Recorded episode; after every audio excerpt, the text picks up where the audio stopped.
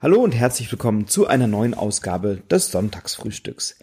Hier ist Frederik und auch heute möchte ich dir wieder ein Spiel empfehlen, das du mit Freundinnen und Freunden, mit Nachbarn, mit deiner Familie ganz entspannt an einem Sonntagnachmittag spielen kannst. Und deswegen darfst du dir jetzt eine Tasse Kaffee oder Tee machen, einen Saft schnappen, ein Müsli, ein Croissant, dein Lieblingsbrötchen und dann geht es auch schon los mit der Episode und der Empfehlung heute eines sehr alten und sehr klassischen und gleichzeitig sehr genialen Spiels. Bleibt dran.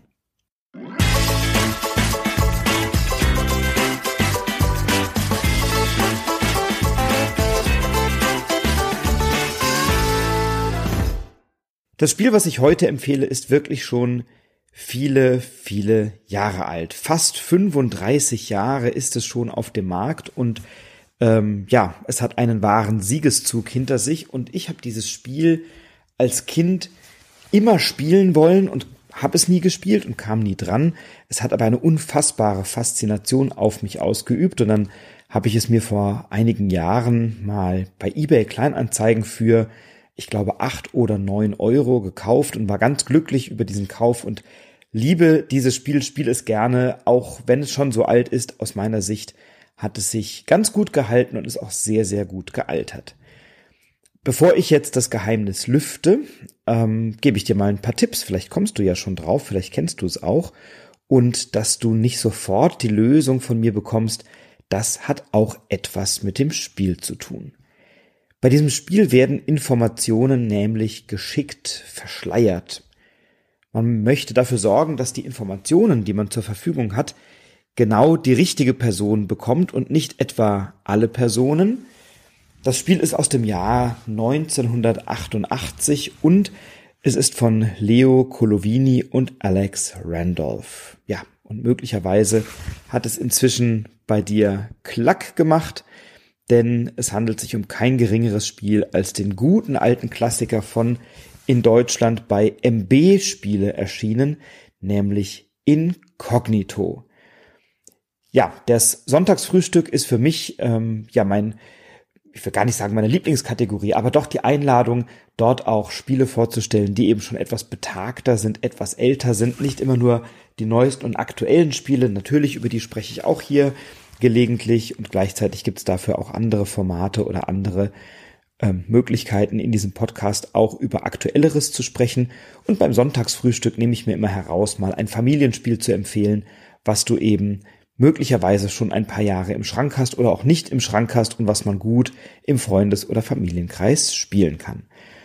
Und ich habe eben schon gesagt, Incognito hat auf mich als Kind eine unglaubliche Faszination ausgeübt. Als es auf den Markt kam 1988, da war ich acht Jahre alt und das Spiel hat mich gleich so richtig abgeholt und so richtig angesprochen in seiner äh, Optik zumindest erst, weil die Verpackung da sieht man schon so geheimnisvolle Menschen, die so venezianische Masken tragen. Alles ist etwas dunkler und düsterer in so einem Jade und Blau und Grün Grundton gehalten. Ähm, und man sieht eben diese geheimnisvollen Figuren da drauf und das war schon alles sehr, sehr attraktiv und sehr, sehr interessant. Gerade so venezianische Masken, ähm, das lädt ja geradezu dazu ein, äh, zu vermuten, dass das Spiel schon mit Geheimnissen zu tun hat und etwas herausfinden, etwas deduzieren. Und ich war schon als Achtjähriger ein großer Fan der drei Fragezeichen und von TKKG und so hat alles, was irgendwie mysteriös war und alles, was irgendwie geheimnisvoll war und nach Detektiv, nach Ermittlungen, nach Deduzieren aussah, das hatte auf jeden Fall meine volle Aufmerksamkeit. Aber wie gesagt, ich habe es nie gespielt. Mir wurde äh, häufiger gesagt, dafür bist du noch zu jung und dann musste ich eben ein paar Jährchen warten. Empfohlen ist das Spiel ab zehn Jahren. Ähm, es hat eine Gesamtwertung von 6,6. Ich würde sie deutlich höher bewerten, auch heute noch. Das Spiel ist für drei bis vier Spielende. Ähm, auf der Packung steht ein Spiel für drei bis vier achtbare Verschwörer, glaube ich, so heißt es dort. Und die Komplexität ist mit 2,16 angegeben, also relativ entspannt und nicht so schwer. Das Ziel bei diesem Spiel ist, dass jeder Spieler, jede Spielerin eine Rolle eines Agenten oder einer Agentin übernimmt und die werden am Anfang zugelost und weil die so schön klingen, möchte ich dir ganz kurz äh, vorlesen, mit wem du es da zu tun hast. Also, hier steht Karneval in Venedig, die Nacht ist erfüllt vom fröhlichen Lärm, dem ausgelassenen Jubel, Gesang und Gelächter vermummter Gestalten, die durch die engen Gassen quirlen. Doch untergetaucht in dieser wilden, ausgelassenen Atmosphäre sind auch vier ganz andere Charaktere. Wahre Meister der Täuschung, fähig, sich bis zur Unkenntlichkeit zu tarnen, so schleichen sie in geheimer Mission durch die Nacht. Diese vier, und einer davon bist du, lassen sich wie folgt beschreiben. Und dann kommen eben die Beschreibungen der vier Agenten und auch die lese ich gerne vor, ähm, weil das Sonntagsfrühstück ist ja tatsächlich mehr eine Spielvorstellung und eine Empfehlung als jetzt eine Rezension. Und da nehme ich mir durchaus jetzt mal die Freiheit heraus, ein bisschen auch das äh, vorzulesen von dem Flavor, den dieses Spiel dir mitgibt, damit du ein Gefühl bekommst äh, von der Atmosphäre, von der Stimmung dieses Spiels. Also diese vier Agenten sind Lord Fiddle, Fiddlebottom. Lord Fiddlebottom war schon beim Geheimdienst, als der Dienst noch gar nicht geheim war. Er ist ein Mann von unschätzbarem Reichtum, auf Du mit allen Adelshäusern Europas und erreichte Venedig an Bord seiner Luxusjacht Mata Hari II. Eine würdige Figur. Doch die langen Jahre eines brisanten Doppellebens beginnen Wirkung zu zeigen, was sich unter anderem erkennen lässt am ständigen Zwinkern seines rechten Auges. Dann gibt's Colonel Bubble. Er ist seit Jahren Lord Fiddlebottoms rechte Hand. Genau gesagt, seit er die Armee verließ, wo er sich vor allem mit der Gründung der königlichen Ballonbrigade große Verdienste erworben hatte. Man sagt von ihm, dass er unerschütterlich sei und selbst in größter Gefahr so kühl, dass es ihn sichtbar friert. In Agentenkreisen ist er bekannt für seine Schlagfertigkeit und für die seltsame Angewohnheit, an seinem linken Ohrläppchen zu zupfen. Ja, und so geht es eben weiter. Gibt noch zwei andere Charaktere, Agent X, ähm, also Agent X, ähm, der immer ein zwanghaftes Stirnrunzeln zutage legt oder an den Tag legt und äußerlich so farblos ist, dass seine Konturen bereits zu fließen, zerfließen beginnen, wenn er vor einer Raufasertapete steht. Und dann gibt's noch Madame Jaja, die sich selbst für so überaus überlegen hält, dass sie oftmals anderen gegenüber verächtlich die Lippen schürzt. Warum ist das so wichtig? Zu Beginn des Spiels übernimmt jeder von uns eine Farbe. Es gibt also rot, gelb, grün und blaue Figuren. Und jeder bekommt auch einen Umschlag oder ein Set an Karten. Und da ist eben erstmal zugewiesen, welche dieser vier Charaktere spielst du, wen übernimmst du. Das ist am Anfang natürlich geheim, das möchte man im Laufe der Partie herausfinden.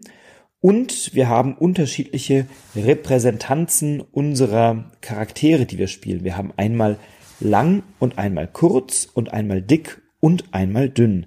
Das sind die Repräsentanzen der Charaktere, die wir spielen. Das heißt, wir haben insgesamt vier verschiedene Figuren auf dem Spielplan, die eben kurz, lang, dick oder dünn sind.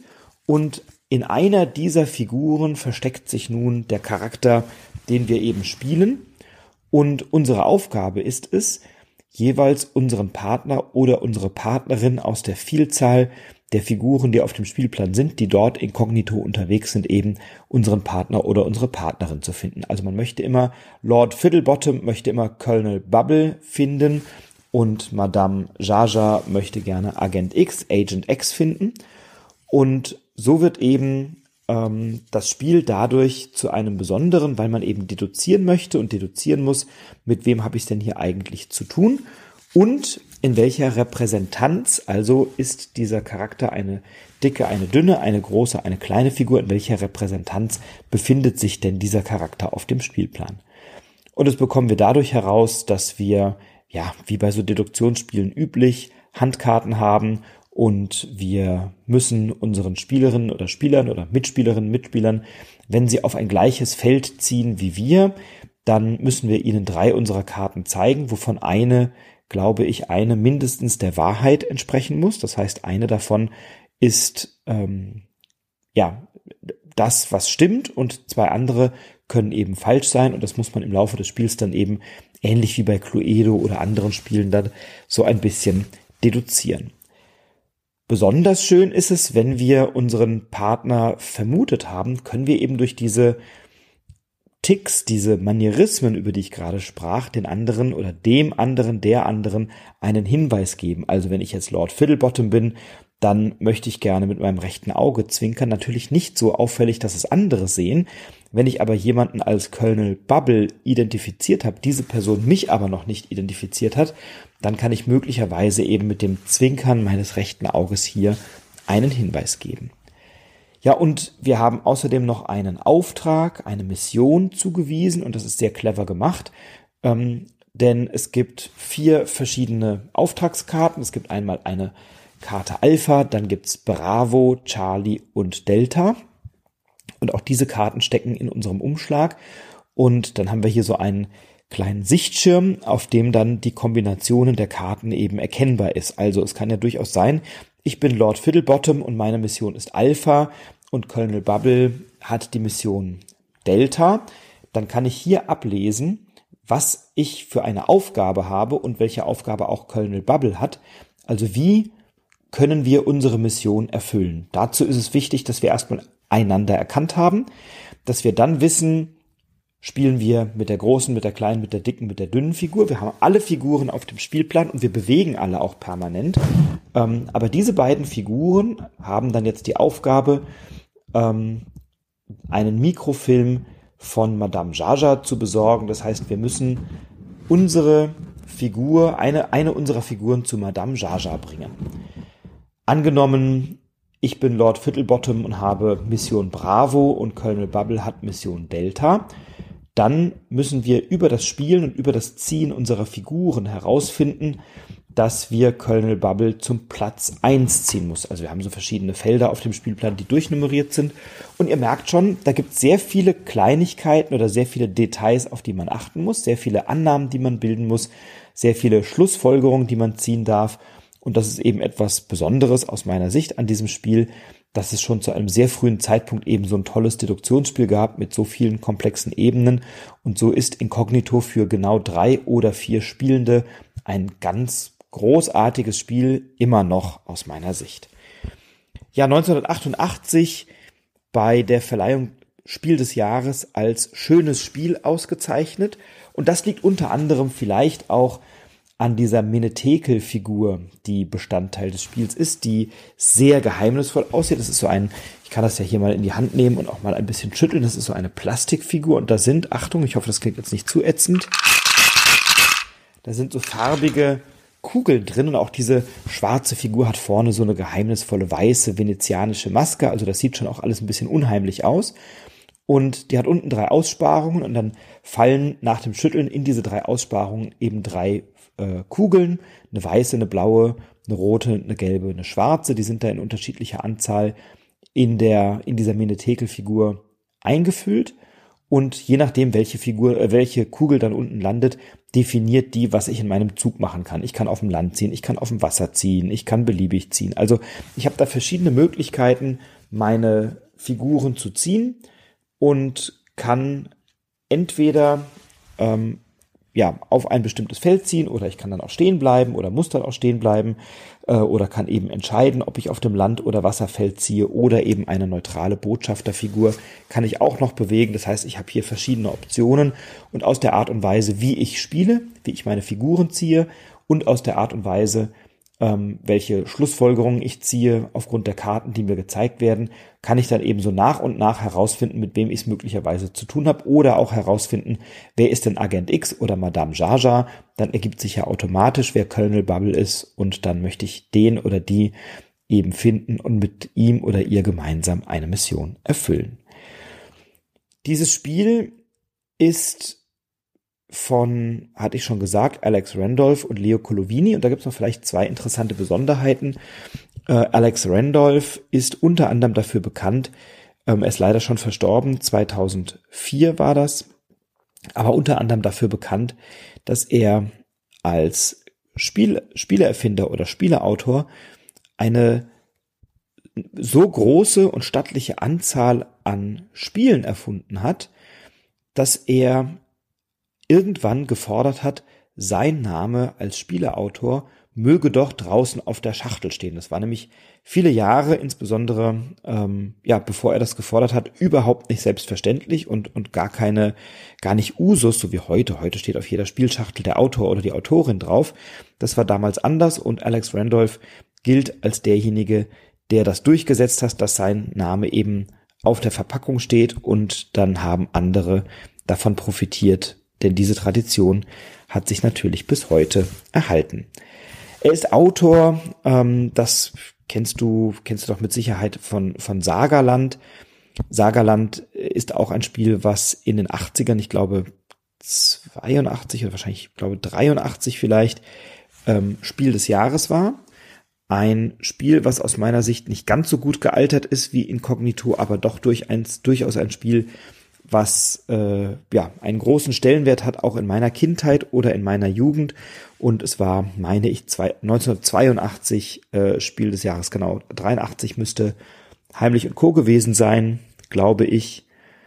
Ähm, und 82 war es meines Erachtens dann Sagerland.